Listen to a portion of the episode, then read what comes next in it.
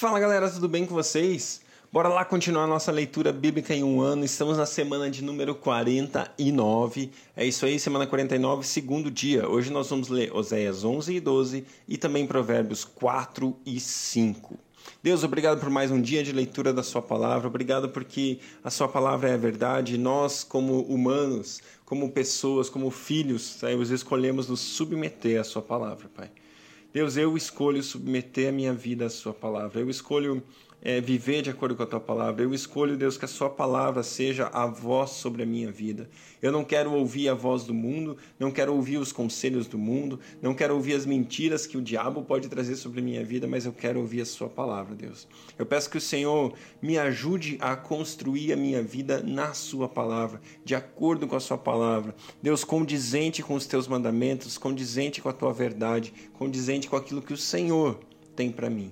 Deus, que eu pense de mim aquilo que o Senhor pensa de mim, que eu me veja como o Senhor me vê, que eu viva como o Senhor deseja que eu viva, Pai.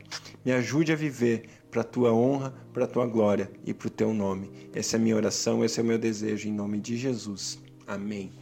Glória a Deus, glória a Deus pela Sua palavra. Hoje vamos lá.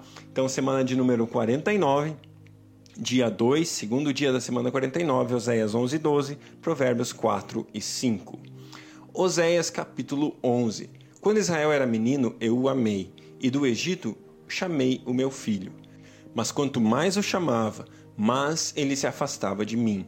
Eles ofereceram sacrifícios aos Baalins e queimaram incenso para os ídolos esculpidos. Mas fui eu quem ensinou Efraim a andar, tomando nos meus braços, mas eles não perceberam que fui eu quem os curou. Eu os conduzi com braços de bondade, humana e de amor. Tirei do seu pescoço o jugo e me inclinei para alimentá-los. Acaso não voltarão ao Egito e a Assíria não os, não os dominará, porque eles se recusaram a arrepender-se? A espada reluzirá em suas cidades, destruirá as trancas de suas portas e dará fim a seus planos. O meu povo está decidido a desviar-se de mim, embora sejam conclamados a servir ao Altíssimo, de modo algum o exaltam. Como posso desistir de você, Efraim? Como posso entregá-lo nas mãos de outros Israel? Como posso tratá-lo como tratei Admá? Como posso fazer com você o que fiz com Zeboim?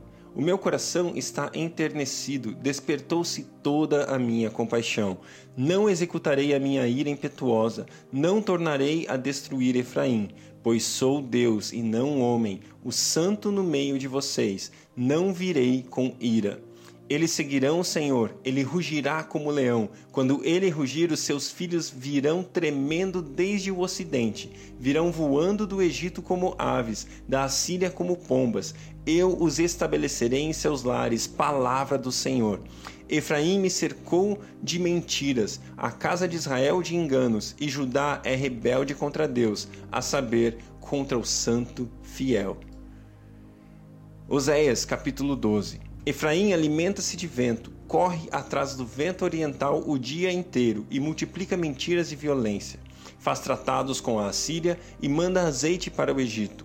O Senhor tem uma acusação contra Judá e vai castigar Jacó de acordo com os seus caminhos, de acordo com as suas ações lhes retribuirá. No ventre da mãe segurou o calcanhar de seu irmão, como um homem lutou com Deus. Ele lutou com o anjo e saiu vencedor, chorou e implorou o seu favor. Em Betel teve um encontro com Deus que ali conversou com ele. Sim, o próprio Senhor, o Deus dos exércitos, o Senhor é o nome pelo qual ficou famoso. Portanto, volte para o seu Deus e pratique a lealdade e a justiça. Confie sempre no seu Deus. Com ele, os descendentes de Canaã, comerciantes que usam balança desonesta e gostam muito de extorquir. Efraim orgulha-se e exclama: Como fiquei rico e abastado, e todos os trabalhos que realizei não encontraram em mim nenhum crime ou pecado. Mas eu sou o Senhor, o seu Deus, desde a terra do Egito. Farei vocês voltarem a morar em tendas, como no dia de suas festas fixas. Eu mesmo falava aos profetas, dava-lhes muitas visões e por meio deles falava em parábolas. Como Gileade é ímpia, seu povo não vale nada. Eles sacrificam bois em Gilgal, mas os seus altares são como montes de pedras num campo arado. Jacó fugiu para a terra de Arã. Israel trabalhou para obter uma mulher. Por ela, cuidou de ovelhas. O Senhor usou um profeta para tirar Israel do Egito por meio de um profeta cuidou dele. Efraim amargamente o provocou a ira. Seu Senhor fará cair sobre ele a culpa do sangue que derramou e lhe devolverá o seu desprezo. Glória a Deus pela sua palavra. Provérbios capítulo 4. Ouçam, meus filhos, a instrução de um pai. Estejam atentos e obterão discernimento. O ensino que ofereço a vocês é bom, por isso não abandonem minha instrução.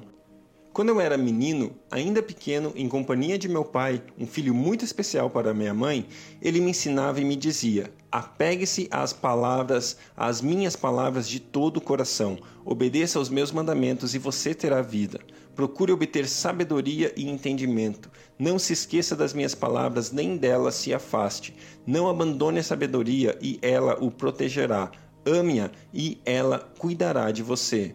O conselho da sabedoria é: procure obter sabedoria. Use tudo o que você possui para adquirir entendimento. Dedique autoestima à sabedoria e ela o exaltará. Abrace-a e ela o honrará. Ela porá um belo diadema sobre a sua cabeça e dará de presente a você uma coroa de esplendor. Ouça, meu filho, e aceite o que digo, e você terá vida longa. Eu o conduzi pelo caminho da sabedoria e o encaminhei por veredas retas. Assim, quando você por ela seguir, não encontrará obstáculos. Quando correr, não tropeçará.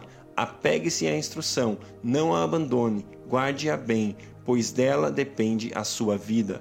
Não siga pelas veredas dos ímpios, nem ande no caminho dos maus. Evite-o, não passe por ele, afaste-se e não se detenha, porque eles não conseguem dormir enquanto não fazem o mal, perdem o sono se não causarem a ruína de alguém, pois eles se alimentam de maldade e se embriagam de violência. A vereda do justo é como luz da aurora, que brilha cada vez mais até a plena claridade do dia. Mas os caminhos dos ímpios é como densas trevas, sem sequer sabem em que tropeçam. Meu filho, escute o que digo a você, preste atenção às minhas palavras. Nunca, se, nunca as perca de vista, guarde-as no fundo do coração, pois são vida para quem as encontra e saúde para todo o seu ser. Acima de tudo, guarde o seu coração, pois dele depende toda a sua vida. Afaste da sua boca palavras perversas, fique longe dos seus lábios a maldade. Olhe sempre para frente, mantenha o olhar fixo no que está diante de você. Veja bem por onde anda e os seus passos serão seguros. Não se desvie nem para a direita, nem para a esquerda. Afaste os seus pés da maldade. Glória a Deus, glória a Deus pela sua palavra. Ler provérbios é muito bom porque é prático. A gente consegue facilmente tirar princípios e tirar é, direções da parte de Deus para o nosso dia a dia. Olha para frente, deixa o mal sabe, tenha fixo o caminho do Senhor no seu coração, guarde a palavra dele no fundo do seu coração, e quando você guardar as palavras, a vontade dele no, fundo do seu coração, proteja o seu coração com tudo que você tem, porque é dali que sai os seus caminhos, ali que vem a palavra de vida, ali que há a sua vida.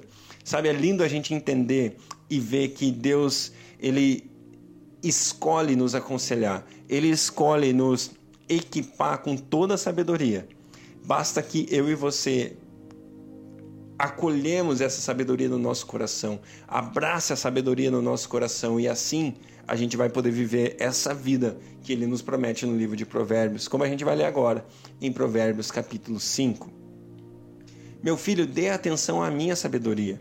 Incline os ouvidos para perceber o meu discernimento. Assim você manterá o bom senso e os seus lábios guardarão o conhecimento pois os lábios da mulher imortal destilam mel, sua voz é mais suave que o azeite, mas no final é amarga como fel, afiada como uma espada de dois gumes. Os seus pés descem para a morte, os seus passos conduzem diretamente para a sepultura. Ela nem percebe que anda por caminhos tortuosos e não enxerga a vereda da vida. Agora então, meu filho, ouça-me, não se desvie das minhas palavras. Fique longe dessa mulher. Não se aproxime da porta da sua casa, para que você não entregue aos outros o seu vigor, nem a sua vida a algum homem cruel para que estranhos não se fartem do seu trabalho e outros não se enriqueçam à custa do seu, do seu esforço. No final da vida você gemerá com sua carne e seu corpo desgastados. Você dirá: como odiei a disciplina, como o meu coração rejeitou a repreensão. Não ouvi os meus mestres, nem escutei os que me ensinavam. Cheguei à beira da ruína completa, à vista de toda a comunidade. Beba das águas de sua cisterna, das águas que brotam o seu próprio poço. Por que deixar que as suas fontes transbordem pelas ruas e os seus ribeiros pelas praças? Que elas sejam exclusivamente suas, nunca repartidas com estranhos. Seja bendita a sua fonte, alegre-se com a esposa da sua juventude. Gazela amorosa, corça graciosa, que os seios de sua esposa sempre o fartem de prazer e sempre o embriaguem os carinhos dela. Porque meu filho ser desencaminhado pela mulher imortal? Por que abraçar o seio de uma leviana? O Senhor vê os caminhos do homem e examina todos os seus passos. As maldades do ímpio o prendem, ele se torna prisioneiro das cordas do seu pecado. Certamente morrerá por falta de disciplina, andará cambaleando por causa da sua insensatez. Glória a Deus, glória a Deus pela sua palavra, que Deus abençoe o seu dia e até amanhã.